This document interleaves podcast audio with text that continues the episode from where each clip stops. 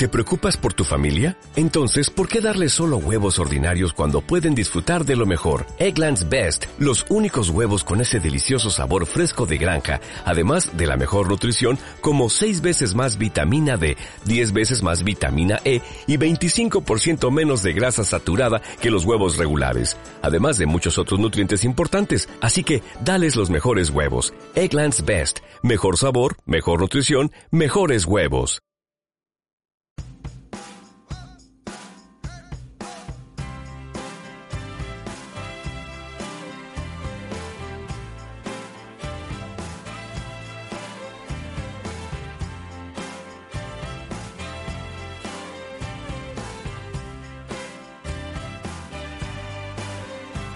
¿Qué tal amigos? ¿Cómo están? Saludos y muy buenas tardes. Bienvenidos a este espacio de radio, a este tiempo que le dedicamos aquí en ROM, en Radio Online Murcia, a la actualidad regional, a la actualidad política, a la actualidad informativa en general y con aquellos apartados específicos en los que, bueno, eh, entendemos que ustedes pueden estar más interesados en función de cómo les afecta lo que suceda. En este tiempo de radio que afrontamos desde ahora, 5 y 11 minutos de la tarde, en directo hasta las 6, nos pueden escuchar como es habitual en nuestra página web, en romradio.es y en nuestra aplicación, que si todavía no lo han hecho, se pueden descargar de forma completamente gratuita en los sistemas operativos iOS y Android. Además, estamos haciendo mejoras y próximamente calculo que a principio del mes de febrero, la próxima semana, estrenaremos nueva página web. Será una más de las muchas que hemos hecho en ocho años, porque la radio ya, esta en particular, digo, tiene una vida cuando menos intensa. Hasta las seis les acompañamos en las redes sociales, lógicamente también pueden seguirnos. Quien no consume redes sociales y a partir de determinada edad ya ni hablamos, eso sí, cuando se llega alguna, no es que se consuma mucho, pero nuestros oyentes, nuestros seguidores están muy al cabo de la calle y su vinculación con el social media es eh, realmente profunda y bastante, bastante alta. Ha sido un fin de semana intenso el que hemos vivido en Murcia y ha tenido mucho que ver seguro con aquello de los presupuestos que ya se han aprobado en la región para este año 2020. Presupuestos aprobados no sin un tono y un cariz un tanto polémico. No me gustan los tópicos, ya lo saben, pero es cierto que aunque nunca llueve a gusto de todos, no cabe la menor duda que estos presupuestos se van a recordar durante los próximos, como mínimo, semanas y si no meses. Si no, al tiempo. Lo veremos. Y también, no en la región, sino en todo el mundo, ayer, pues eh, cuando conocíamos seguro la noticia del fallecimiento del deportista Kobe Bryant, nos eh, asaltaba ese temor que sin duda alguna pues tiene presencia en todas las personas y es que ya se sabe que la muerte no respeta a nada ni a nadie y que cuando te llega te puede llegar en cualquier momento y de la forma más insospechada. Cuando toca un mito, cuando toca una leyenda, cuando en este caso le sucede algo así, como por ejemplo le pasó ayer al jugador de baloncesto, al exjugador de baloncesto, se te tambalean los cimientos y quizá eso nos ayude a mirar la vida con otra perspectiva y a sacarle más partido, a mantener una actitud y un tono como el que precisamente el deportista mantuvo durante toda su vida. Un ejemplo, un icono del deporte, seguro también de los valores, alguien que nos ha dejado a la prontísima y temprana edad de 41 años. Descanse en paz ese excepcional deportista que fue y mejor, seguro, ser humano, Kobe Bryant.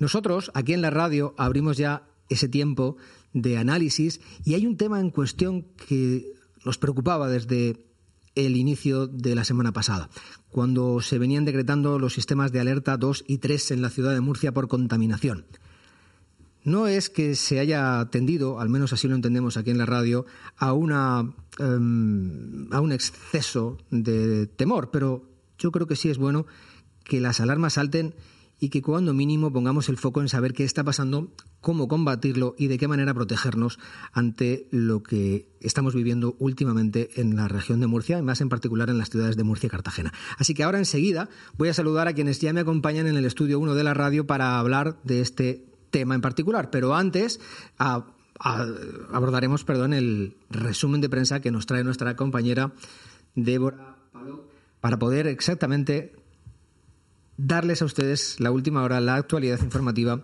de este lunes 27 de enero. Débora, buenas tardes.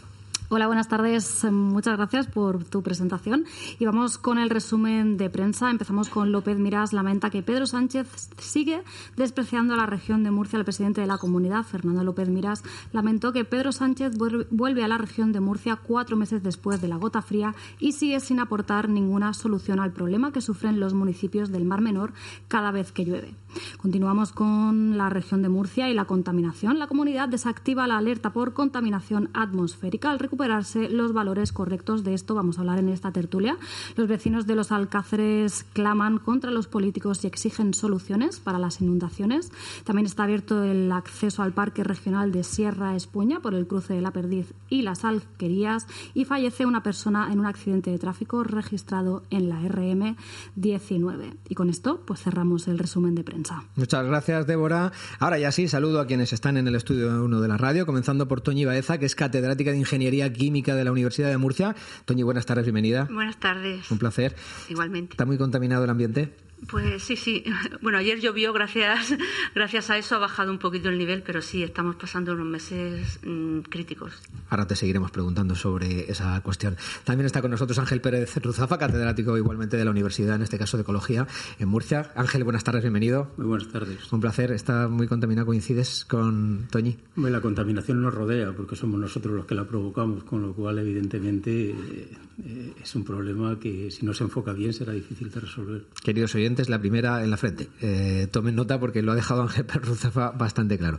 Me complace también saludar a un compañero periodista, Enrique Arroyas. Enrique, buenas tardes, profesor en la, en la Universidad Católica San Antonio de Murcia. Enrique, buenas tardes. Hola, buenas tardes.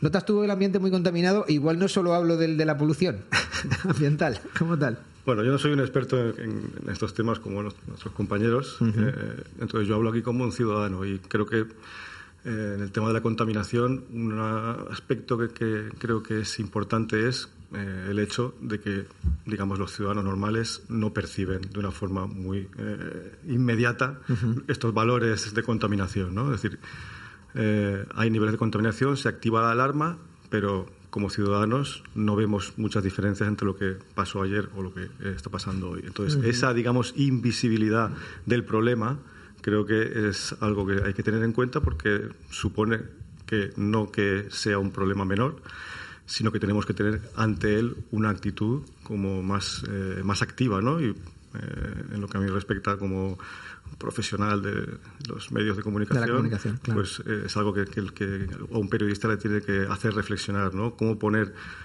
sobre el tapete un problema invisible, ¿no? Qué bueno. ¿Estáis de acuerdo, Toñi Ángel? Sí, completamente, porque además esa, es la parte más importante para poder detectar el problema, que por una parte ni se ve, se huele pocas veces y por otra parte muchos de los efectos que provoca la contaminación atmosférica aparecen después de 10, 20 años de exposición, con lo cual tampoco se, se ve un efecto rápido ante el cual se pueda, se pueda reaccionar. Entonces es un problema como invisible que cuesta mucho de eh, sensibilizar a, la gente. Sí, y a eso yo le añadiría eh, otras dos dimensiones. Hay una dimensión que es la de la salud, que la contaminación afecta a la salud, evidentemente es algo que nos toca muy de cerca y puede tener retardos, no lo detectamos hasta pasado un tiempo. Luego hay otra contaminación que no afecta directamente a la salud, sino que afecta a la salud de los ecosistemas y a la integridad de los ecosistemas y que termina repercutiendo en nuestra calidad de vida y a eso se le pueden superponer las escalas eh, temporales. Hay contaminación que se manifiesta de forma inmediata y hay otra que es muy a largo plazo, como el cambio climático y demás, y entonces es más difícil todavía percibir y hasta que no nos duele o se hace evidente no nos rasgamos las vestiduras. Es curioso, ¿eh? porque habéis dado una serie de datos y de informaciones que yo como ciudadano, como comentaba Enrique Arroyas, eh, desconocía por completo. Lo primero, desde luego, esa invisibilidad, algo que no percibes de una forma tangible cuando sales de tu casa o te levantas por la mañana. Y en segundo lugar, la importancia además de la comunicación, una vez más, que ya sabemos que es transversal a todo, a algo tan importante. ¿Por dónde se empieza, Toñi, en una faena de este tipo? Pues la sensibilización, eso es lo primero, porque nunca, nunca habrás oído a nadie decir, uy, Pepito murió por culpa de la contaminación atmosférica. Nunca lo he oído. Murió de cáncer, murió. otra persona puede morir porque ha caído de un andamio, la ha atropellado un coche, pero nunca decimos ha muerto por culpa de la contaminación. y, eso hay que cambiarlo. La Organización Mundial de la Salud hace dos años ya dijo que la mitad de la población urbana padecería un cáncer a lo largo de su vida. Hace dos años por culpa de la contaminación atmosférica. No que moriría, puesto que la medicina ha avanzado mucho y afortunadamente gran parte de las enfermedades se pueden convertir en crónicas o, curar, pero sí que la mitad de la población urbana padecería un cáncer por culpa de la contaminación atmosférica. A nivel comunicación, Enrique, ¿qué se puede hacer para ayudar a esa sensibilización del ciudadano? Bueno, pues en primer lugar lo que debe hacer siempre el periodismo, lo que es eh, influir y presionar al poder político que, para que tome medidas cuando eh, digamos que para el poder político no son no afectan a sus intereses más inmediatos. ¿no? Todos sabemos que los políticos siempre actúan a corto plazo, cuando tienen el problema encima, pero en cuestiones como esta es fundamental la previsión y probablemente algunos de los problemas que tenemos en la región de Murcia vienen de ahí, ¿no? de muchos años de esconder eh, la basura debajo de la alfombra eh, mirar para otro lado. ¿Por qué? Porque no era algo evidente, no era algo que, que, todo el mundo podía comprobar. ¿no? Y si no se actúa a tiempo, pues probablemente o posiblemente eh, cuando se quiera actuar es tarde. ¿no? Y yo no quiero pensar que, por ejemplo, lo que está ocurriendo en el Mar Menor sea tarde ¿no? para, para, para solucionarlo, pero mm, viéndolo desde fuera y con las informaciones que llegan, eh, pensar que es un problema ya irreversible tampoco parece una, una, locura, ¿no? Y sería muy triste. Seguramente. Desde la parte política, nosotros también hemos querido buscar precisamente ese feedback, esa eh, concienciación, la sensibilización que tienen de cara a los ciudadanos. Por eso nos eh, bueno, ahora presentaré seguramente a nuestro. Eh, creo que ya podemos presentar, me dicen mis compañeras, a nuestro siguiente invitado. Em, perfecto. Tenemos, como digo, en este caso, al otro lado del teléfono a José Jesús Guillén, que es eh, profesor de salud pública en la eh, Universidad de Murcia. José Jesús, buenas tardes, bienvenido. Bueno, estamos, no sé si tienes eh, oportunidad y mis compañeros de la mesa escuchan también a, José Jesús, tenemos a Toñi Baeza, a Ángel Pérez Ruzafa y también a Enrique Arroyas para hablar de... ¿Nos escuchas bien? Sí, sí. Perfecto, José Jesús. Bueno, eh, actualmente, ¿sabrías decirnos eh, o especificarnos para ubicarnos bien en la cuestión cuál es o cómo es la situación actual en la región en cuanto a la contaminación atmosférica en este momento? Yo creo que eh, si te refieres a, posibles efectos para la salud, porque eh, todos conocemos los informes de, medio ambiente en cuanto a la medición de, contaminantes. Y, bueno, pues tenemos los informes que, eh, que dicen que en determinados días y en determinadas zonas pues se han superado los valores. Desde el punto de vista de la salud pública, eh, hay una eh, cierta mm, discusión en el sentido de que, por un lado, tenemos una, norma, una normativa eh, europea transcrita a los distintos países para el cumplimiento de los valores de, de los valores de contaminantes atmosféricos y, por otro lado, la Organización Mundial de la Salud establece unos, unas recomendaciones que son valores más restrictivos que lo que dan las propias eh, normativas europeas. Eso, eso genera muchas veces eh, controversia entre distintas instituciones. Eh, lo que ocurre es lo siguiente, la investigación de los efectos sobre la salud de la contaminación atmosférica va por delante de la legislación. Tiene que ser así porque siempre se investiga y después se legisla y siempre, eh, cuando claro, en determinados momentos se dice, en estos casos de contaminantes atmosféricos, como en otro tipo de contaminantes, se dice, no, es que no existe el riesgo cero. Eh, y efectivamente seguramente no existe, conforme van avanzando las investigaciones, conforme pasan los años, eh, los efectos que se encuentran sobre la salud aparecen con valores más bajos de contaminantes. Eh, he hecho esta, esta introducción así un momento porque, eh, porque a veces eh, no nos damos cuenta que las normativas que desde el punto de vista de la salud, por ejemplo, la Organización Mundial de, la Salud establece, eh, como recomendaciones serían imposibles de cumplir. Serían imposibles de cumplir en determinadas zonas. Y esto es lo que genera esa controversia.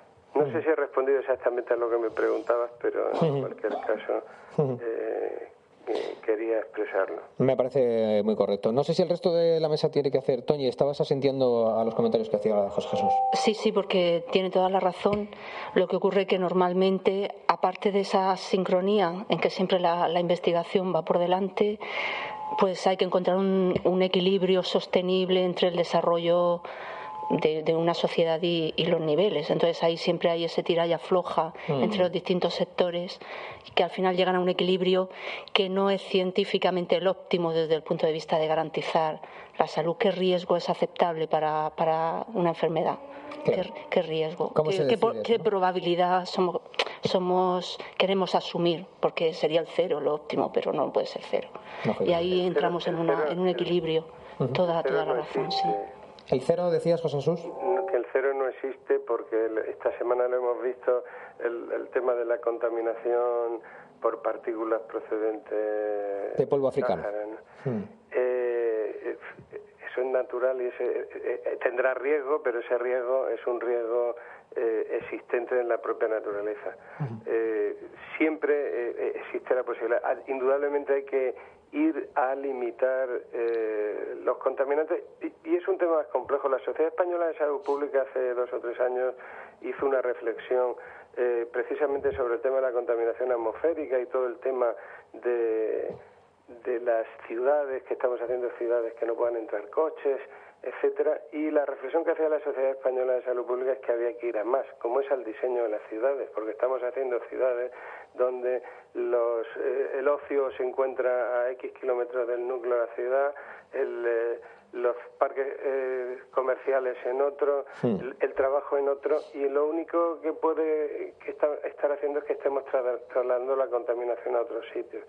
El, el, problema es complejo desde el punto de vista de la salud pública y hay que pensar en qué modelos de ciudades queremos y los urbanistas tienen que, que decir, porque como decíamos antes, no existe riesgo cero, pero seguramente no, lo, no, lo, no vamos a estar en esa situación nunca.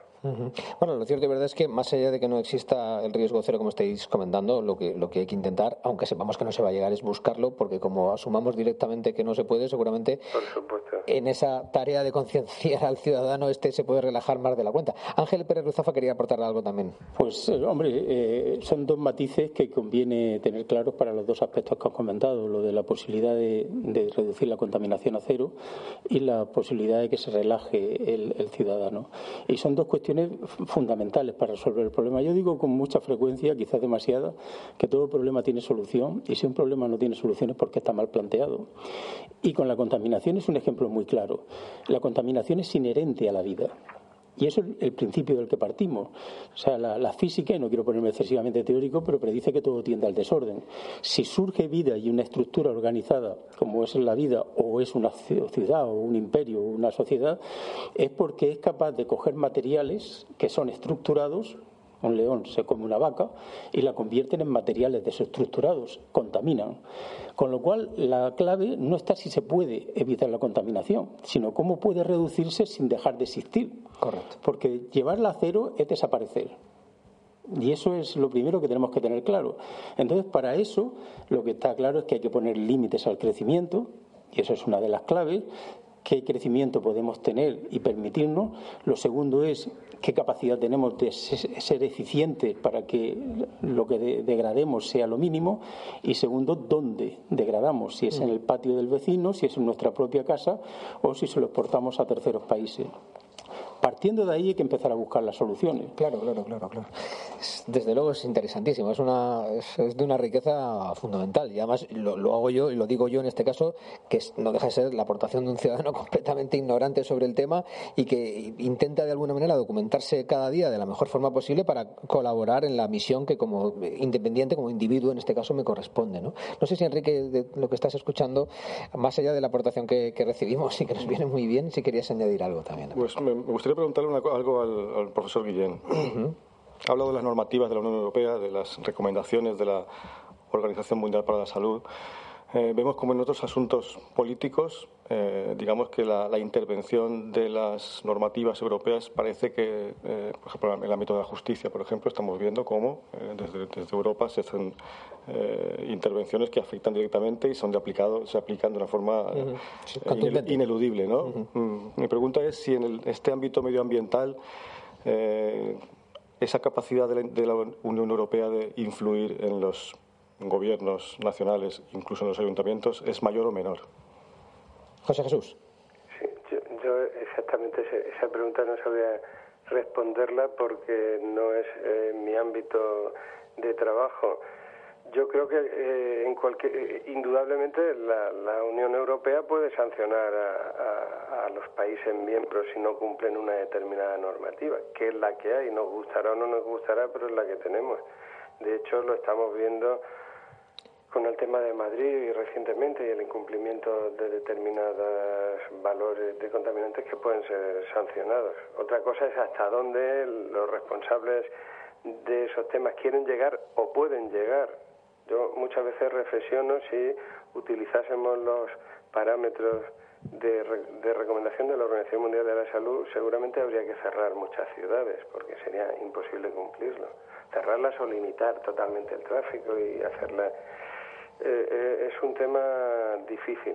Pero no sé decir más con respecto a la pregunta. ¿Alguna recomendación, eh, profesor Guillén, a propósito de lo que podemos hacer los ciudadanos y especialmente si hay alguna, especialmente si hay alguna recomendación concreta para aquellas personas que tienen problemas respiratorios? Bueno, desde el punto de vista de la salud pública, en, en distintas comunidades en España se han hecho experiencias para, por ejemplo, para personas que que tienen enfermedades.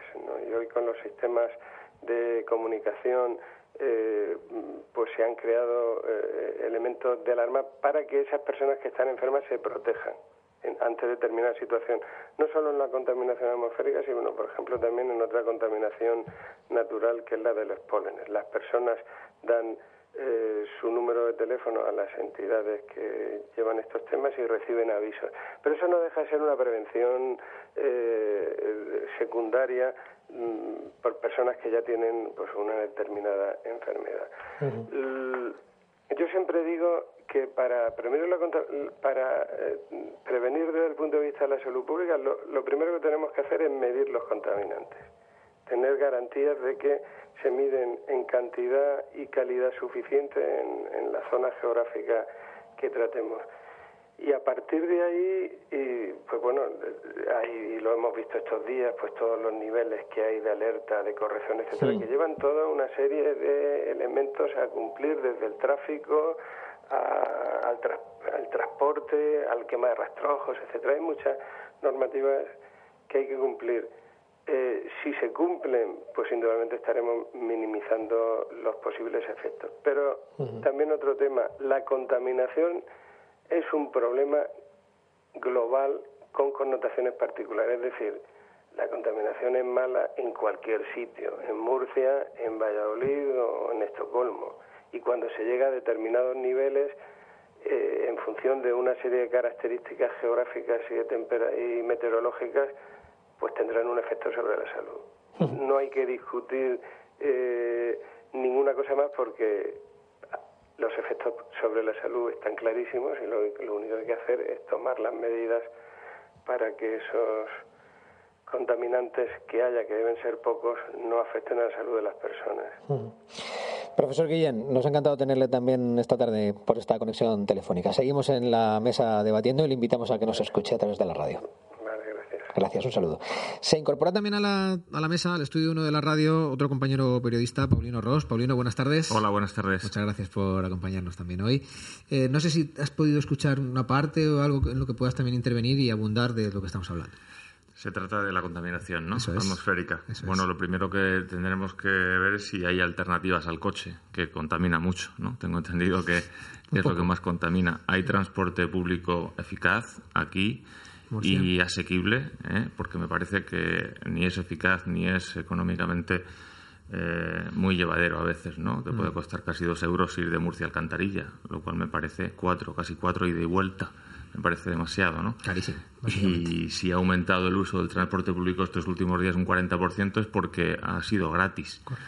no digo que sea gratis, pero que sea más asequible, que haya más frecuencias y que haya más conciencia. ¿Cómo se consigue más conciencia? Pues realmente no lo sé, porque sigue aumentando la cifra de venta de vehículos en Murcia, estamos a la cabeza de España en venta de vehículos particulares, es decir, igual no hay mucha conciencia, ¿no? Y hay que empezar por ahí, ¿no? Por uno mismo, por lo que hace uno. Tú vas en bicicleta o vas en coche. Si vas eh, en coche es porque no te queda más remedio o porque te gusta conducir, porque a veces muchos trayectos se pueden hacer en bicicleta. Ahora que tenemos unos carriles bici bastante grandes, a veces casi tan grandes como los que llevan a los coches, ¿no? Y que van vacíos por completo, o casi vacíos. No, dice Quique que no. bueno, pues yo acabo de venir en coche y aparcar y he visto dos patinetes y una bicicleta. No es mucho. A lo mejor es que me tengo que quedar más tiempo para contar a más, ¿no? Pero, me parece... Paulino, no puedes, la hora, la hora. No puedes eh, insistir en la necesidad de... Lo que estás planteando es, un, como decía también el profesor Guillén, es un, un cambio cultural, un cambio de costumbres, la forma que tenemos de concebir las ciudades.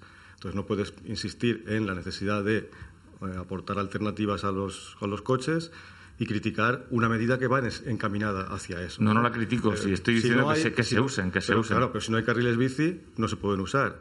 Y si queremos que la gente use la bicicleta, tenemos que ponerle primero, es como si, si, vendes coches y no hay carreteras. Tú pon carril bici y verás como cada vez habrá más bicicletas, que es lo que creo que está pasando. Eh, me parece que eso es uno de los grandes aciertos de, de, lo que se ha hecho en, la ciudad de Murcia en, los últimos años. Sí, aunque son mejorables, los carriles bici pues a veces terminan de golpe y, no sabes por dónde seguir. Sí, es mejorable, es mejorable, pero me parece un acierto y y, todavía tiene que eh, ir a más, ¿no? Pero es uno de esos aspectos que me parece que, que, pueden contribuir a cambiar la fisonomía de nuestras ciudades. ¿Te parece, normal, ¿Te parece normal ir al campus de Espinardo o ir al campus de los Jerónimos y que aquello se convierta en el planeta coche?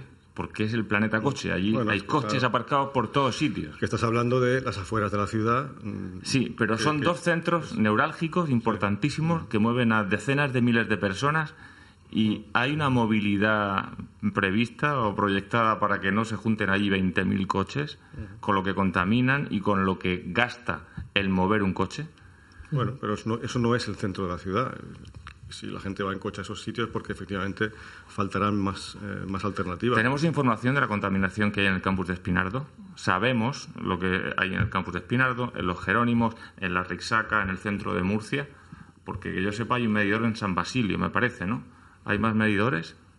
Pregunto, en mi ignorancia absoluta. ¿Hay más medidores, Toñi? Fijos de medida continua solamente en San Basilio, en Murcia, de la zona de Murcia. Lo que eh, ocurre que sí que se han hecho estudios, por ejemplo, en el campus de Espinardo lo hemos hecho nosotros. ¿En, Ronda, en Ronda Oeste no había otro también, quería recordar? No, no, no, en, la zona ahora mismo hay seis en toda la región.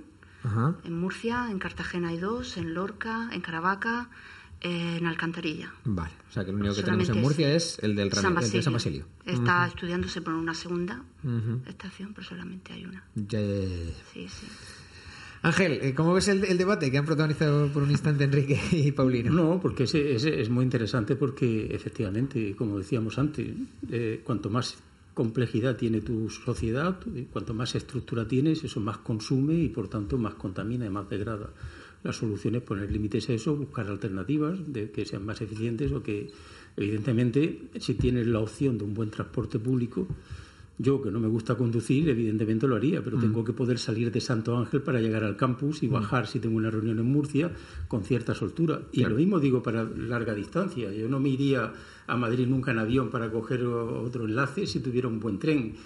Otra cosa es cómo están diseñadas las infraestructuras, en qué situación está la región de Murcia con respecto a otros, pero por eso se necesita un buen enfoque del problema, porque mm. la contaminación se puede reducir si, si se gestiona bien y si se mm. optimizan los recursos que tenemos. Las cinco personas que estamos en el estudio, eh, ¿cómo hemos venido, Paulino? ¿Cómo hemos llegado a la radio? Yo en coche porque vengo de Cartagena, pero la vez anterior vine caminando. Así que caminando. 20 minutitos, saludable. saludable. Ah.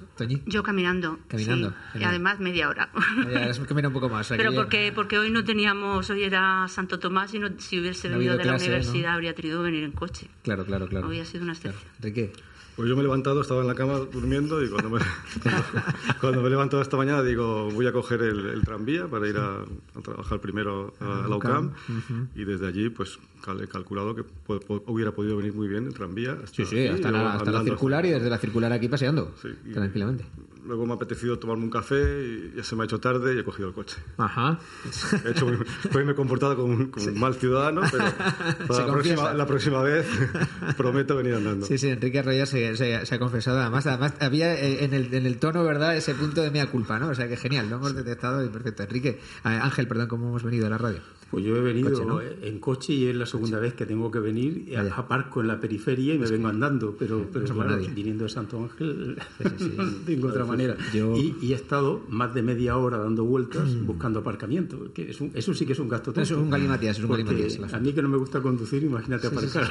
Yo, cual Montgomery Cliffen, yo confieso, lo digo, he venido en coche también. O sea, no me, ha quedado otra. En mi caso, además, es que donde vivo, pues eh, o vengo en coche o vengo en coche. Porque la línea 52, que es la que une Alto Real con, Murcia, pues ya os podéis eh, olvidar, porque en fin, puedo tardar dos días en venir, ¿eh? O sea, que se me ocurrió cogerlo una vez y solo llegué una hora y cuarto tarde a donde iba, ¿eh? y cumpliendo las peores previsiones de, la línea. En fin, esto es un, todo lo que estamos comentando, pues yo que se pone un poco el pone de manifiesto que esto es un problema muy importante porque afecta a costumbres, a formas de vivir que están muy arraigadas desde hace muchísimo tiempo. ¿no? El, coche, ¿cómo, ¿cómo, vamos a cambiar de un día para otro la cultura del coche cuando ha sido la forma de, Ahí es donde iba yo. de, transporte, de transporte por excelencia? y el, el, tema de cambiar el, la ciudad, el, tipo de ciudades, eso es un debate que está abierto. ¿no? Y ahora no es un debate cerrado, creo que hay muchos matices. Eh, por ejemplo, la, hay elecciones ahora en París Mm. Eh, y hay dos candidatas a, alcaldesa.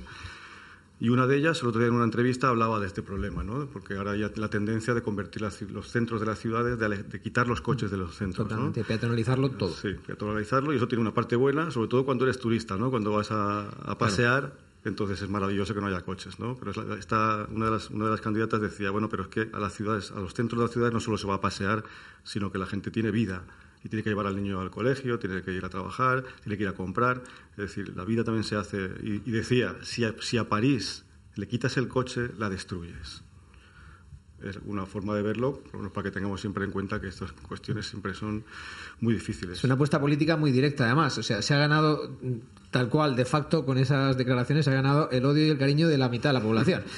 el odio por un lado y el cariño por el otro, porque está claro que. Y esto lo podemos trasladar a cualquier ciudad y a la nuestra. Sin duda, sin duda. Aquí es un debate abierto. Toñi, ¿cómo lo ves? Yo creo que es imprescindible cerrar al tráfico los cascos antiguos. Y, te, le explico por qué. Mm, cuando se planifica una zona nueva, se pueden hacer las calles anchas, la altura de los edificios se puede controlar para que la dispersión del aire fluya y los niveles sean asequibles.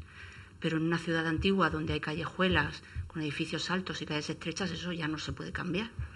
Pues no vamos a derruir edificios antiguos, no se puede. Entonces la única opción ahí es o entrar con coche vehículo eléctrico o cerrar el tráfico. Yo no veo otra opción. Mm. Porque, no hay dispersión ahí. Hmm. Podemos salir de Murcia, descentralizamos un poco, porque la región es muy grande. Te pongo un ejemplo, San Javier, yo soy de aquella zona. Eh, el centro de San Javier antes estaba accesible al, vehículo, a, los coches particulares. Y tú podías llegar hasta la plaza de la iglesia. Y aquello estaba lleno de comercios. Lo recuerdo muy bien. Sigue lleno de comercios. Han hecho un gran parking ahí debajo en la plaza. Dan gratis el parking y la gente ya no va. Y los comerciantes se quejan porque se van al centro comercial Dos Mares, y al no poder pasar con el coche, porque es la cultura que tenemos, nos gustará o no nos gustará. hasta la puerta. Claro, la cultura no es pensar voy a hacer un tranvía a la Rixaca, que es donde me va a salir rentable y donde de verdad lo necesitaría cada día. No, lo voy a hacer a unos centros comerciales que se han construido ad hoc, digamos. Es la forma de proyectar, de pensar la ciudad, la cultura que tenemos, los políticos que tenemos son resultado de, una cultura en la que han nacido y vivido y crecido, ¿no? ¿Se piensa en el bien común o se piensa en el pelotazo rápido? Es lo que yo eh, dejo sobre la mesa, porque a veces no es tan difícil. Se trata de tener una buena idea y llevarla a cabo. ¿No sería una buena idea conectar el centro de la ciudad de Murcia con el Hospital Virgen de la Risaca, que mueve a miles y miles de personas cada día y que todo el mundo tiene clarísimo que es necesario. ¿Alguien lo ha planteado más allá de un papel en proyecto? Mm. ¿Alguien se lo ha tomado en serio? A eso me refiero, ¿no? Eh, no es tan sencillo cambiar la forma de pensar de la gente y, la cultura que tenemos aquí en. En esta, en esta tierra, ya, ya no en esta ciudad, sino en esta tierra. En esta tierra en particular, sí, es cierto. Enrique. Sí, es que ese es el problema, es una cuestión cultural, una forma de, de, vivir, una forma de, de, construir las ciudades, pero, como dice Paulino, aquí hay... Eh, hay, que, hay gente que tiene responsabilidades en lo que se está haciendo. Esto tampoco, es, tampoco es algo nuevo, ¿no? Entonces, eh, por lo menos que se vayan viendo que el camino hacia el que vamos es el, es el bueno. Y yo creo que en ese sentido eh, cada vez hay más sensibilidad hacia Eres un poco más optimista quizá que Paulino. Yo, yo, soy bastante optimista porque lo estoy viendo en, las, en, nuestras ciudades. Creo que van a mejor, y no, solo San Javier, eh, la ciudad de Murcia como era hace 20, cuando yo llegué hace 30 años, y lo que es hoy, creo que hemos ganado mucho en ese sentido de hacer una, una ciudad más vivible y más sana y más, más libre de... Pues estamos hablando de contaminación, de quitar vehículos. quitar vehículos, usar transporte tipo tranvía, quitar contaminación, usar más el tren. No hace tanto tiempo se podía llegar en tren hasta orillas del Mar Menor, por ejemplo o el barco. ¿Por qué no una línea o varias líneas continuas, la ribera, la manga, y nos ahorramos una hora y pico de viaje al centro de la manga? ha introducido un par de elementos que son, son vitales. Evidentemente eh, hay una cultura y cuando hay una cultura arraigada es muy difícil de cambiar pero conozco ejemplos que donde eso ha funcionado muy bien. ¿no? Eh, por ejemplo, el, casco histórico de la, de la, ciudad de La Laguna, en Tenerife, hubo una resistencia terrible a que se penalizara, ¿no? Y, por los comercios, por lo que él decía de, de, que la gente no iba a comprar. Y de repente ahora es una delicia, todo el mundo está encantado porque los bares tienen las terrazas en las calles, pero claro, para hacer un diseño de eso hay que pensar en las alternativas, hay que pensar en el que va cargado de cosas y tiene que llegar a su casa o tiene que llegar al trabajo o tiene que subir o ir a un hospital, el que tiene incapacidades, lo cual requiere pues infraestructuras de servicio público bien pensadas y que puedan conectar pedanías con el centro y que te puedan llevar de un sitio a otro. Y claro, esas infraestructuras, y voy al, al segundo punto que le introducía, muchas se ofrecen como negocio, como pelotazo, hmm. y no están pensadas para resolver problemas. Claro, automáticamente desconfías de esa mentalidad ingenieril que automáticamente te pretende vender una, una moto. Pero si las infraestructuras se pensaran bien para resolver problemas y nos dejáramos de intentar hacer negocios, yo siempre digo que la inteligencia es un bien muy escaso, pero listillos pegas una patada y te salen 200. Lo que quieras. Pues entonces ya no estaría el negocio de que llegue el tranvía donde yo le vendo no sé qué, sino el diseño de la ciudad que te hace una infraestructura para reducir tráfico, para resolver problemas, para dar servicios. Cada vez se dan menos servicios y se cobra más por todo, porque de lo que se trata es de hacer negocio y, para ahí vamos mal. Y es que esa cultura ingenieril, como la acaba de denominar Ángel Pérez Ruzafa, eh, término en el que yo creo que coincidimos eh, la mesa del completo, tiene mucho que ver con, un enfoque empresarial bastante además equivocado. Digo empresarial porque nos estamos refiriendo además, hemos mencionado a centros comerciales, eh, bueno, todos tenemos un poco claro cuál es, cuál es el enfoque. Yo creo que es muy equivocado porque se parte de una premisa errónea, que es la de buscar primero el resultado. Eh, el, dinero, el negocio al final no deja de ser eso, un resultado que va a llegar o no dependiendo de la gestión previa que hagas, del planteamiento que hagas, del objetivo que tú tengas, de la estrategia que desarrolles. Y por lo tanto, yo creo que muchas veces eh, se está poniendo, dicho coloquialmente, el carro delante de los bueyes. ¿no? Y eso ocasiona algunos de los problemas que hemos vivido en esta región en los últimos 20 años. La verdad que, mientras que lo estaba diciendo Paulino, no sé si os ha pasado a vosotros y con esto, si os parece, cerramos esta parte del debate esta tarde. Cuando mencionaba Paulino lo de, eh, lo de los centros comerciales y luego lo de la risaca, que de verdad que en esta ciudad que, lleva, no sé, en los últimos 20, 25 años no haya habido un proyecto presentado por nuestros políticos eh, y tengamos ya ese, esa comunicación, a mí me parece francamente lamentable. Yo creo que en los 20 años de gobierno de, Miguel Ángel Cámara en la ciudad tuvo ocasión de haberlo hecho. Ahora tiene la ocasión de hacerlo el señor Ballesta y yo de verdad de corazón espero que sea una cosa que ejecute, que como mínimo la deje trazada para que la podamos eh, vivir y compartir en Murcia en los próximos años, en las próximas décadas. Pues es que todo lo que no sea eso me parece que, es, eh, es, que es muy triste. Yo sinceramente lo estabas contando y Polino me recorría una sensación, me invadía una sensación de pena verdaderamente tremenda. No estoy diciendo que el tema del tranvibus, y eso es otra cuestión que podremos plantear y que de hecho aquí ya le hemos hablado en varias ocasiones en la radio, sea bueno o malo, no, no, se juzga eso. Ya sabemos que se supone que es un 50% menos contaminante que el autobús, etcétera, etcétera, etcétera, pero por favor, eh, seamos mm, modernos, vamos a dejarlo ahí.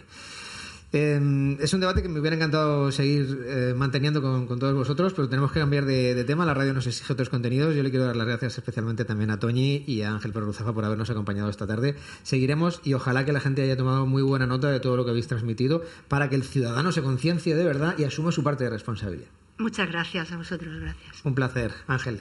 Muy buenas tardes. Gracias. Eh, hacemos una mínima pausa, nada, muy breve, para quedarnos ahora con Enrique Royas, igualmente con Paulino Ross, para debatir sobre política. Vamos a hablar de los presupuestos de la comunidad autónoma de la región de Murcia. Se han aprobado y no sin polémica.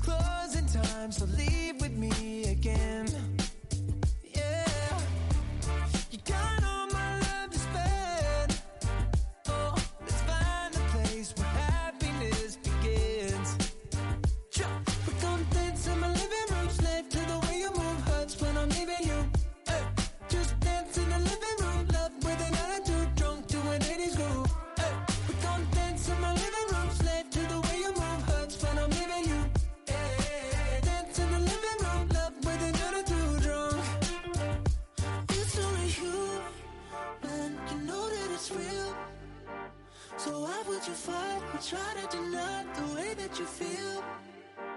Oh, baby, can't fool me. Nobody's got other plans, so stop pretending you're shy. Just come on and.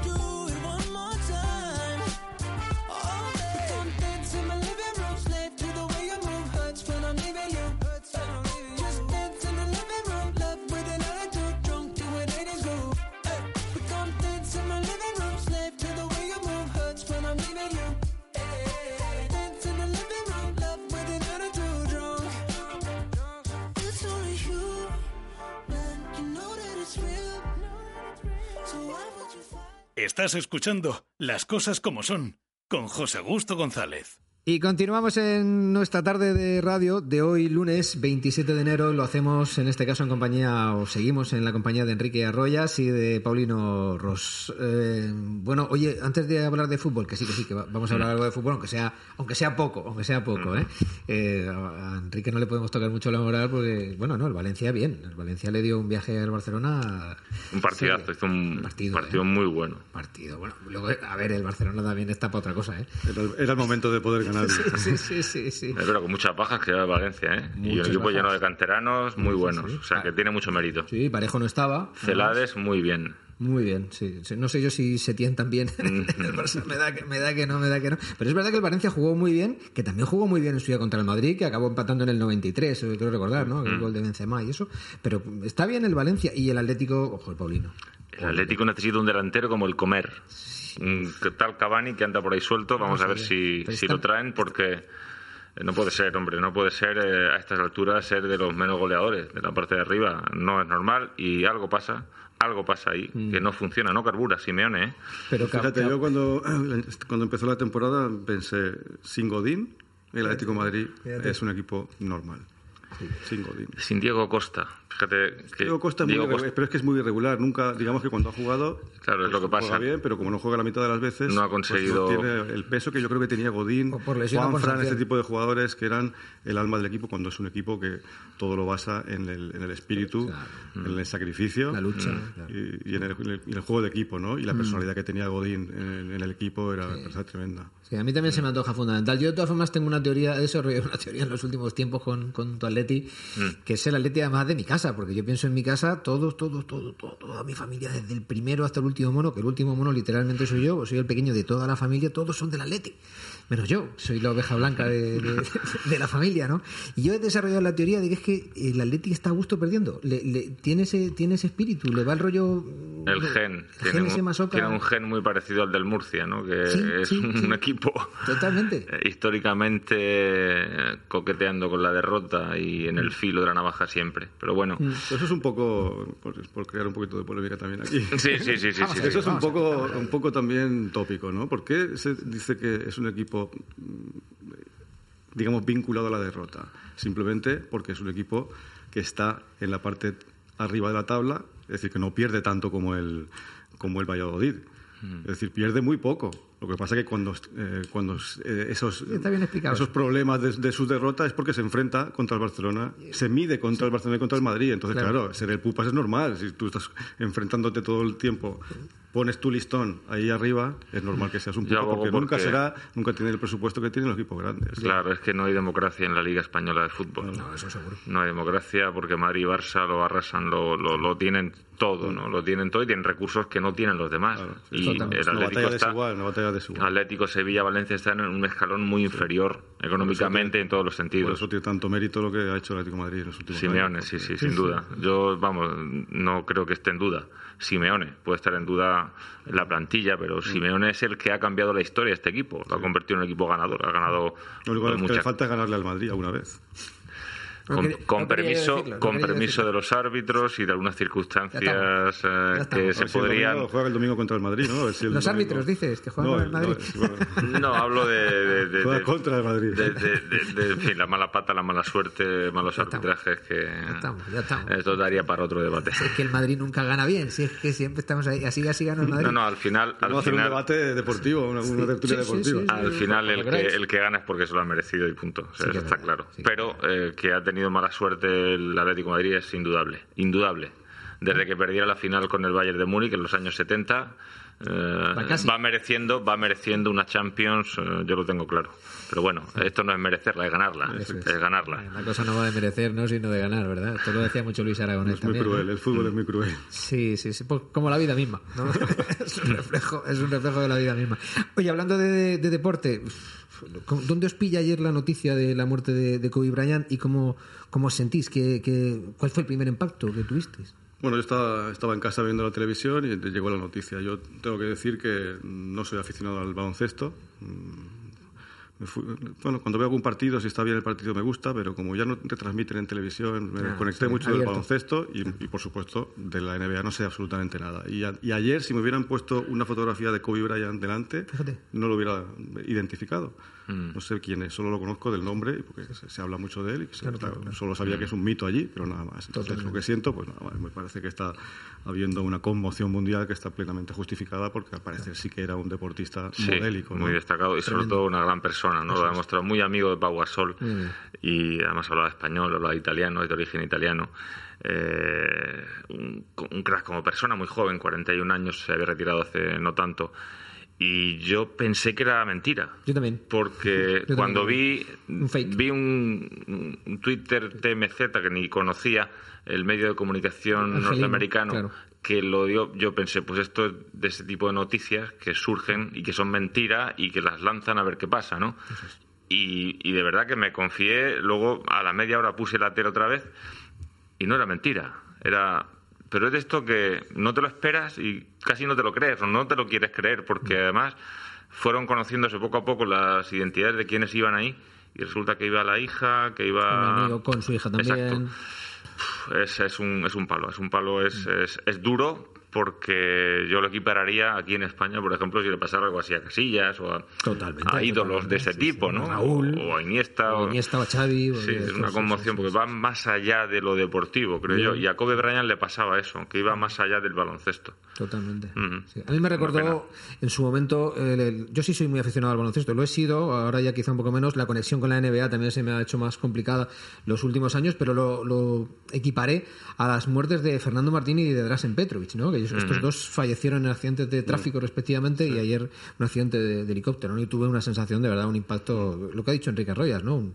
Un, bueno, una conmoción mundial, desde luego. es que era un crack, o sea, era un crack como jugador. Sin duda es el cuarto mayor anotador de la historia de la NBA. El último tuit que publicó fue para felicitar a LeBron James eh, por su eh, por haberle superado el número de puntos como anotador en la NBA, ¿no? Mm. Y bueno, es una cosa que ha quedado ahí también que pues, seguramente va a ayudar a enriquecer más si cabe la, leyenda, ¿no? Pero es que es lo que ha dicho Paulino, es que como persona por lo visto era un ser excepcional. Y claro, ya Yo lo de Petrovic fue todavía más duro cuando mm. porque es que lo vi jugar. Yo también. vino a Murcia, jugó el preolímpico en Murcia en el 92. En el Príncipe de Asturias. Y eso que pasas un día por la Plaza de San Juan y te encuentras a Tony Kukoc y a Drasen Petrovic tomándose una pizza y dices, ¿esto es posible? Por favor. Qué maravilla, ¿eh? Qué maravilla. Tengo el vello de punta escuchándote. Pero yo recuerdo haber visto a Petrovic. Yo estaba jugando, fíjate, precisamente al baloncesto. Vamos a contar alguna anécdota de estas del abuelo Cebolleta. jugando al baloncesto en, las que, en aquellas canastas que todavía paso de vez en cuando y veo que están en los aledaños del Príncipe de Asturias. Cuando de repente estaba con un amigo y de repente vemos o escuchamos un sonido de petardos muy fuerte, ¿no? Muy fuerte. Y eh, bajando esa cuesta, esa rampa que hay del Príncipe de Asturias, vemos corriendo un tipo muy alto, rubio, y detrás de él un tipo más bajito, también muy alto, pero más bajito con el pelo Y es que era Dino Raya, que iba adelante corriendo, y detrás Petrovic tirándole petardos, ¿no? Y era muy divertido. Fue, fue una anécdota pues de estas. Menudo crack, ¿Eh? impresionante, increíble. El mejor jugador europeo bajo mi punto de vista de la historia, seguramente. Para mí, bueno, cada cual tiene su ídolo, ¿no? Es el que he visto jugar, el que es de mi generación y por encima es mi Michael Jordan, digamos. sí, sí, pues coincidimos, coincidimos Paulino Rossi y yo en eso. ¿Creéis que en el gobierno regional ha habido tanta, tanto eh, este punto encendido de pasión a la hora de defender los presupuestos, primero entre PP eh, y Ciudadanos y luego entre PP, Ciudadanos y Vox? ¿O la cosa ha ido así como más, eh, esto lo vamos a probar, vamos a hacerlo bien? ¿Eh? ¿Cómo, lo ves? Solo faltaba que en el gobierno regional hubiera un Petrovic. Eso sería ya la leche. Hay un director de orquesta que es Javier Celdrán. Eso sí. ¿eh? Eh, que es el como, base, como base está bien. El, sí, el playmaker que se dice. Eso es, eso es. el que construye y el que da las ruedas de prensa como la de esta mañana, en la que he podido estar y, bueno, yo creo que está, lo tiene muy claro el, gobierno, el, el, presupuesto es el que es, los 12 puntos del acuerdo con Vox son los que son y eso es inamovible. Es inamovible, además, el requerimiento del Gobierno de España, el Gobierno de Murcia, sobre el tema del veto parental. Está durmiendo el sueño de los justos, porque el Gobierno está con sus servicios jurídicos estudiándolo, el Gobierno de Murcia, y el de Madrid está con los suyos, viendo a ver si va por la vía contenciosa administrativa, va al Tribunal Constitucional, eso va a acabar ahí, va a terminar ahí. Es eh, algo que creo que nadie duda a estas alturas y, se encuentra fuerte en esa posición el gobierno de Murcia con el tema del, veto parental, lo ha hecho suyo el Partido Popular y, ahí se está moviendo muy bien. Y mm. después pues sigue, sigue su línea de política liberal, bajada de impuestos. No importa que haya 10.000 euros, 10.000 euros, 10.000 millones de euros ojalá, de, déficit, de deuda, eh, porque tiene claro el gobierno de Murcia que todo es culpa o casi todo es culpa del gobierno de Madrid, de la financiación autonómica escasa, con lo cual la construcción del discurso es perfecta porque no asume responsabilidades, todo es culpa del otro. Y los presupuestos son los que han negociado durante estos últimos meses tres partidos políticos, Partido Popular, Vox y Ciudadanos, aunque se podría decir que son los presupuestos de Vox, que Vox es el partido que ha dado eh, ahí el, toque de gracia a, unas cuentas eh, que, bueno, hay cosas que no repercuten tanto en el presupuesto, que son más de política, como decía Javier Celdrán, pero que al fin y al cabo son la llave, son la llave de la caja presupuestaria.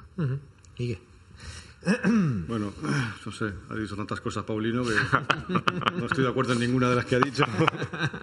Las puedo enumerar. Hombre, yo, lo primero, yo creo que hay que felicitarse de, que el gobierno eh, haya alcanzado un acuerdo que va a dar estabilidad a la región cuando se apruebe. Eh, y es un presupuesto del Partido Popular y de Ciudadanos. Eh, en cuanto al veto al PIN parental, eh, si se queda en un cajón, como augura Paulino, será porque esa eh, bravuconada del gobierno central se va a quedar en eso, en una amenaza, en una rabieta o en un exabrupto lanzado en el momento simplemente como parece, todo parece indicar que era como una cortina de humo. ¿no?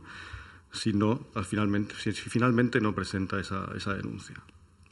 Eh, y si no la presenta es porque mm, no parece que esa medida sea en, absoluto grave ni, ni, por supuesto, inconstitucional.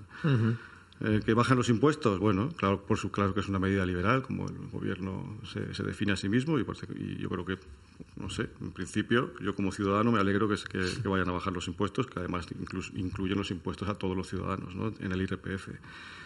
Eh, ¿Que la culpa la tienen los demás? Pues creo que eso es, eso es un hecho evidente, que la región tiene un problema gravísimo de financiación, que no es solo, no es solo la, la región de Murcia, sino también la comunidad valenciana y es uno de los, de los, eh, de los caballos de batalla de, tanto de, Murcia como de Valencia, que está gobernada por el Partido Socialista. Y va a dar la batalla ahí porque, y además, tal y como está ahora mismo la política española, tan condicionada por las presiones de, los vascos y de los, eh, y de los catalanes en, este, en ese sentido de financiar las comunidades autónomas. Creo que eso es una es un, algo por lo que hay que luchar y es cierto que con una mejor financiación pues tendríamos más dinero para hacer cosas.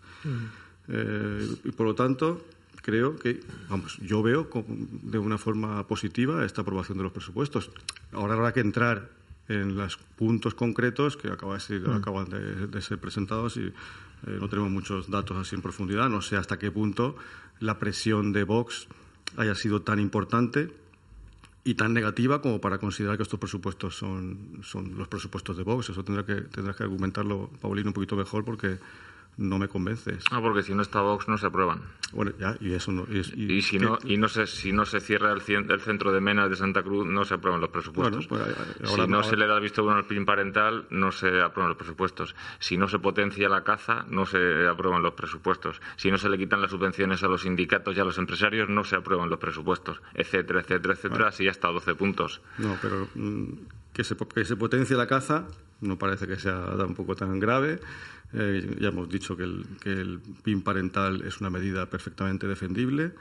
Eh, y otras muchas en los que en algún, en algún caso habrá que, habrá, habrá que haber cedido a vos, como bueno, es lo de que el PIN parental es perfectamente defendible es algo muy discutible. No, es, es, discutible. es muy discutible y el Tribunal Constitucional terminará diciendo eh, la última palabra. No me cabe ninguna duda. No se va a quedar en un cajón. Eso va a terminar pues eh, yo creo que por la vía del TC, que es, es lo, suyo, ¿no? Porque aquí creo que eh, está muy bien. Vamos a ver, que haya presupuestos de la comunidad autónoma es importantísimo.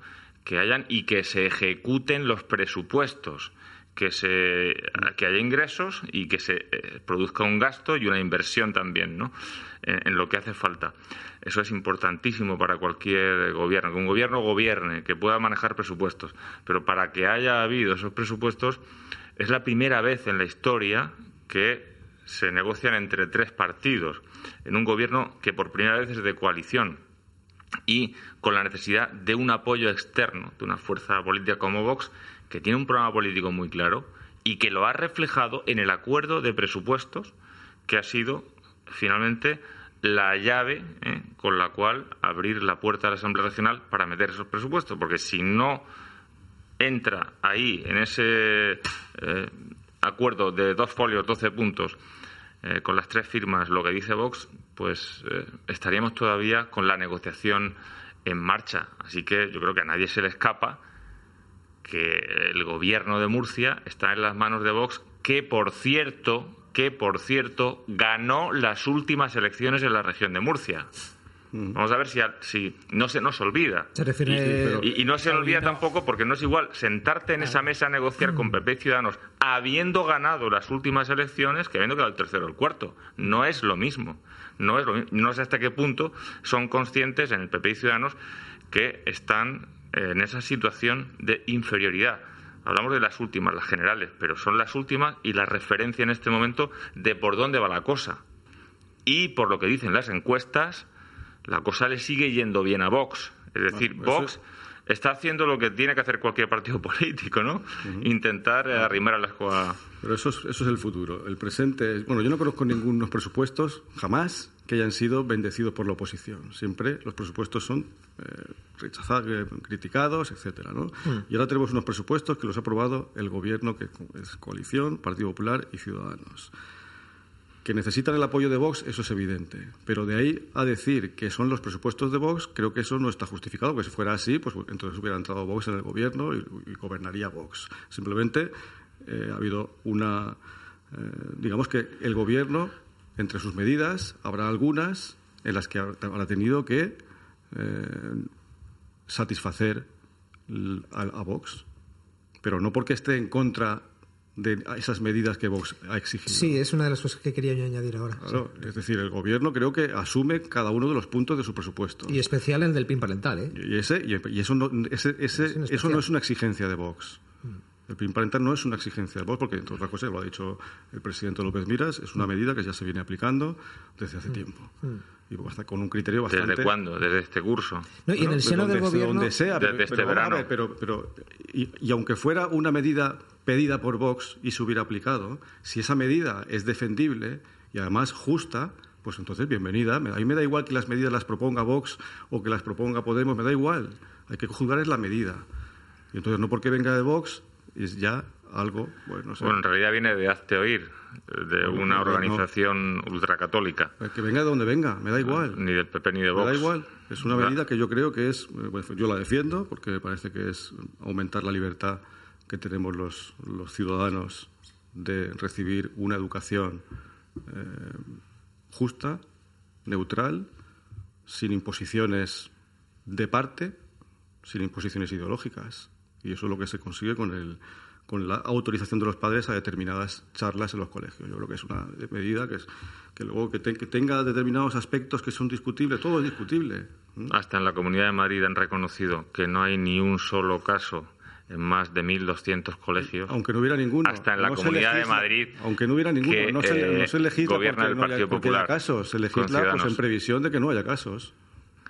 Bueno, yo ahí no me voy a poner de acuerdo contigo. O sea que yo creo que podemos pasar al siguiente punto si quieres, porque ahí no me voy a poner, no asumo en absoluto Pero es un ejemplo, que sea algo beneficioso para la educación, sino todo lo contrario, y me parece un retroceso enorme en un sistema educativo que ya de por sí sufre el que cada X tiempo se cambia la ley. ¿no?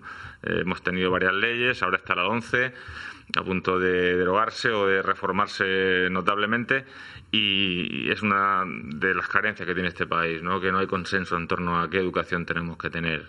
Aquí me parece que, que bueno, que sí, que hay... consenso, el, el, PIN parental contribuye a que, haya, consenso. No, más bien, no. Yo creo que hay una contestación muy grande y la vas a ver en las calles. Lo estás viendo y lo vas a ver más. A partir de ahora. Contestación en las calles, no, ser muchos no da la razón a a lo que se defiende. No se depende, a veces sí, a veces sí.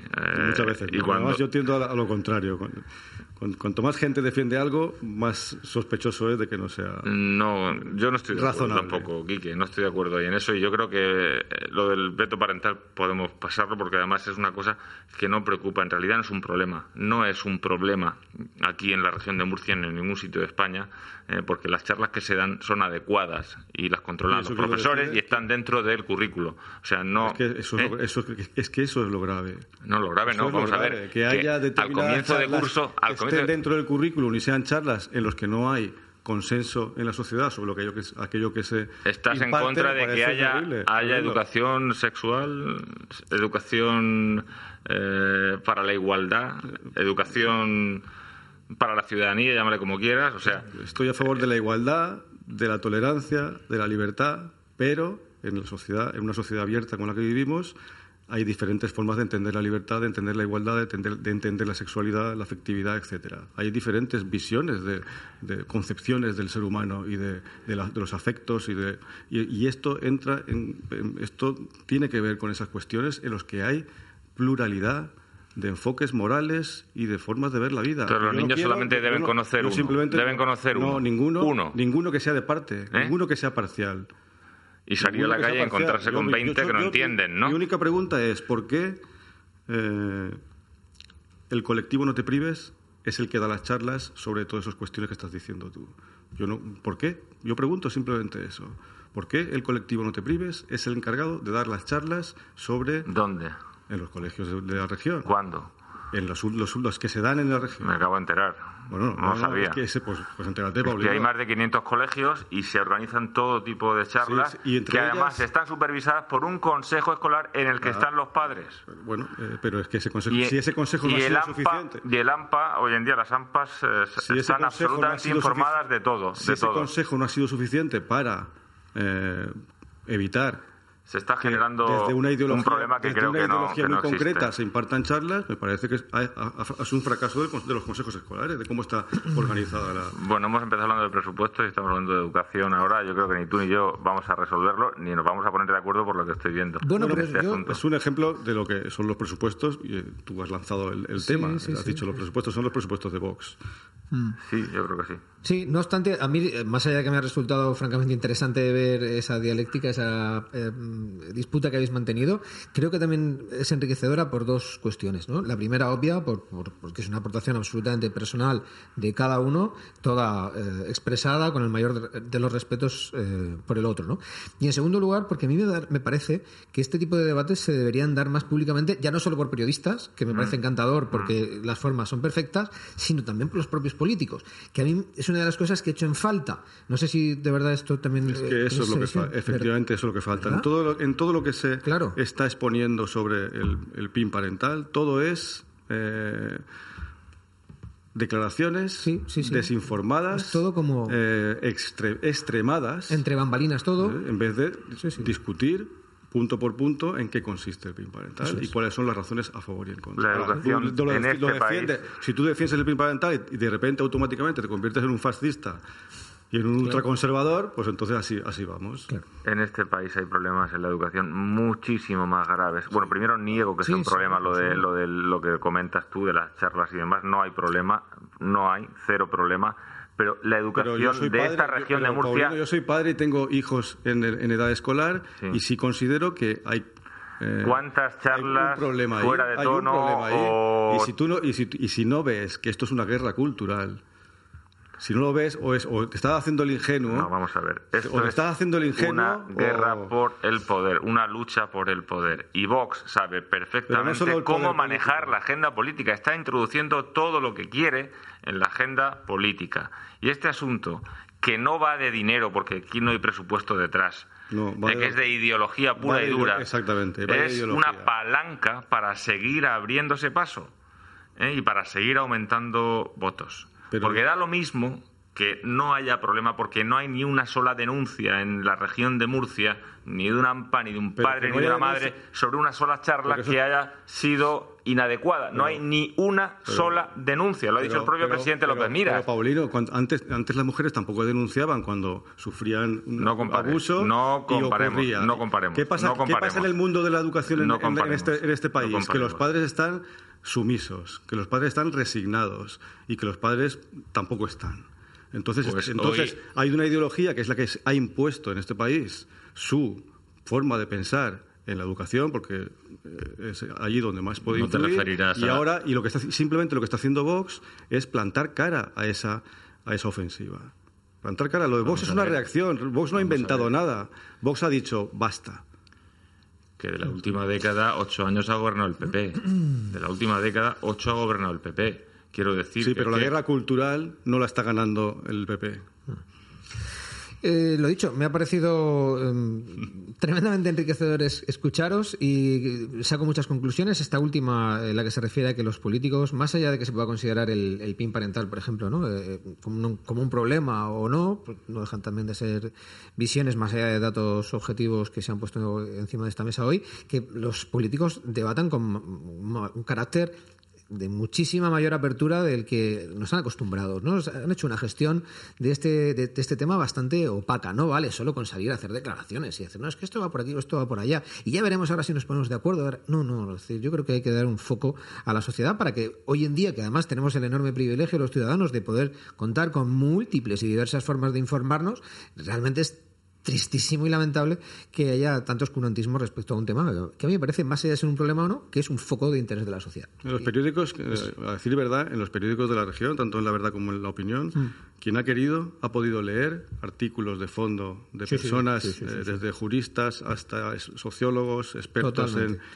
Eh, defendiendo una postura y otra. y yo creo que quien ha querido ha podido perfectamente hacerse una composición del lugar, de lo que está en juego y de las dos y, cualquier persona, creo que y Paulino creo que está entre ellos, que piensa que, que se atreve a pensar por sí mismo, se habrá dado cuenta de que esto no va, de extremos. aquí hay algo que es real y, puede tener razón las dos partes. Totalmente. aquí no hay fascistas ni, ni, ultra, ni ultraconservadores. Hablando de Ahora, en las informaciones, es verdad lo que, lo que eh, lo, que ocurre, lo que ha ocurrido es que en las informaciones, es decir, en ese cruce político de declaraciones al que muchas veces los periodistas caen, en, el que caen, ahí sí que eso no ha servido para nada.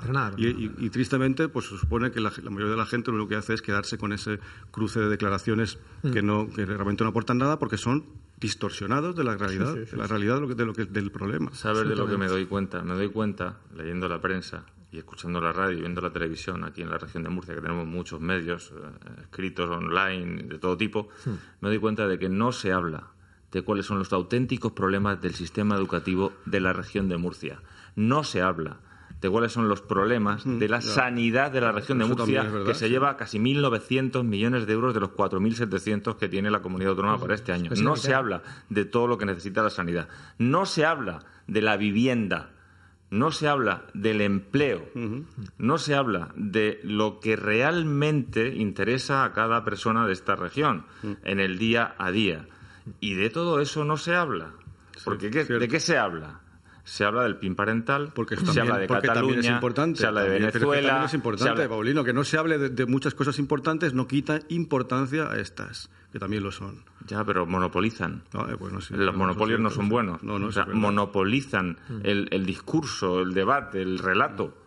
No. Eh, yo soy usuario de la sanidad, de la educación, como tú y son los pilares del estado del bienestar, dicen, ¿no?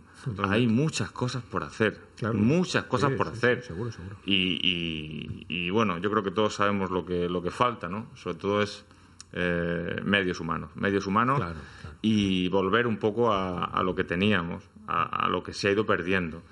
A decir, bueno, es que hay que privatizar o, en fin, liberalizar, vale, pero vamos a hablar de lo que nos interesa a todos y de en qué se gasta realmente el dinero y de cómo van a gastarse esos 40 millones de euros presupuestados para resolver el problema del Mar Menor, cómo va a gastarse el dinero del plan de vertido cero, cómo se van a evitar las próximas inundaciones, etcétera, etcétera.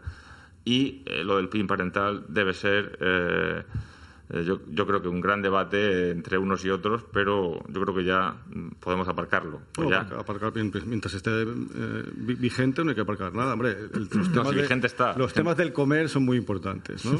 y, y los temas de la salud no te digo, pero también de la salud moral y espiritual de la gente, eso también es muy importante. Y además incluso está en la base de todo lo que ocurre. Y aquí hay un problema. Pues em, un encanto escucharos, repito, y repito corto y cambio o, corto y cierro ya, que, nos, hemos ido del tiempo, pero además eh, yo creo que muy acertadamente. Nos escuchan, porque me consta que nos escuchan, ya os lo digo yo. No obstante, esta tarde vamos a encomendarle la misión a nuestros compañeros de producción que cojan el, podcast, lo empaqueten con un lacito y se lo envíen al 101% de los políticos de nuestra región, ¿eh? sea en la comunidad autónoma, sea en los ayuntamientos, y que se lo escuchen. ¿eh? Una, 20 minutitos, 20, 25 minutos de didáctica como las que como la que habéis dado vosotros, les van a venir de maravilla. Oiga, qué, qué, qué estupendo va a ser todo. Como lo escuchen y lo van a escuchar, pues ya te digo yo que van a ser un poquito mejores. Mañana serán un poquito mejores, se levantarán y oye, tendrán una visión pues que si no tenían, al menos no tenían claro que otros la tuvieran. Y eso es bueno que lo vayan sabiendo. Que hagan su trabajo, que hagan su trabajo. Eso es, eso es. Y, nosotros haremos el nuestro, que preguntarles. Sí, sí, por todo. No, no, y ayudarles también a que lo hagan bien. Claro que sí, sí, sí, sí. Oye, sí, al final ya no es tanto una cuestión de dar consejos, ¿verdad? Como sí de aportar la visión del ciudadano. Es que yo creo que hay un foco que se pierde mucho. Y es que el político, por momentos, y por demasiados momentos, me da la sensación de que olvida que está ahí como servidor público, que sus jefes somos nosotros es que tienen que obedecer lo que nosotros les decimos, pero así de claro, con todas las letras, obedecer y con mayúsculas. Y los que no entiendan eso, lo que tienen que hacer es irse y servir de otra manera a la sociedad, desde otro flanco, desde otro punto, y rendir en la medida de sus posibilidades, de lo que su preparación y sus conocimientos se lo permitan. Pero esa gestión que en muchos casos lleva a cabo el político de turno, que es más allá de ser cortoplacista, lo hemos comentado en algún momento de la tertulia hoy aquí en la radio, y que además se centra solamente en que la idea buena es la suya, es un político que no nos vale. Y menos hoy en día un político del siglo XXI en el año 2020, donde la apertura de, miras y de verdad, eso que odio la frase, ¿no? Lo de la altura de miras, es que lo odio, no me gusta nada. Los tópicos son una cosa espantosa, pero es verdad, hay que tenerlo, hay que tenerlo. Así que nada, por favor, escúchense este podcast magnífico que nos han dejado Enrique Arroyas y Paulino Ros. Muchísimas gracias a los dos por venir a la radio. A ti, gracias. Hasta la próxima. Lo dejamos aquí, nosotros volvemos. Eh, mañana seguimos con más información en la radio y nos pueden escuchar, como siempre, en nuestra página web. Ah, nuestra página web. Gracias y también en las redes sociales. El podcast, pues nada, en un minuto disponible. Un abrazo y feliz tarde.